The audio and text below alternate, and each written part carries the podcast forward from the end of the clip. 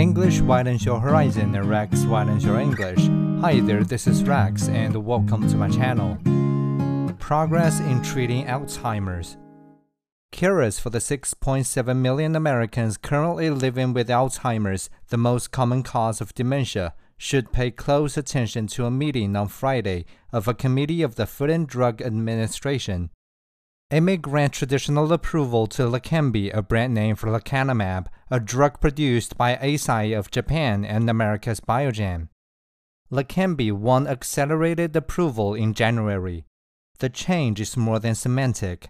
It would mean that the FDA accepts that Leqembi offers proven clinical benefits, i.e., that it actually slows cognitive decline.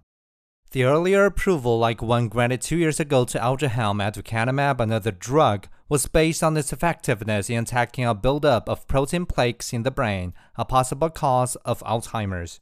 Traditional approval would also unlock coverage from both Medicare, federal health insurance for the elderly, and private insurers. With Eli Lilly, a pharmaceutical giant, hoping to win approval for a similar medicine this year, glimmers of hope are at last flickering for those with early stage Alzheimer's.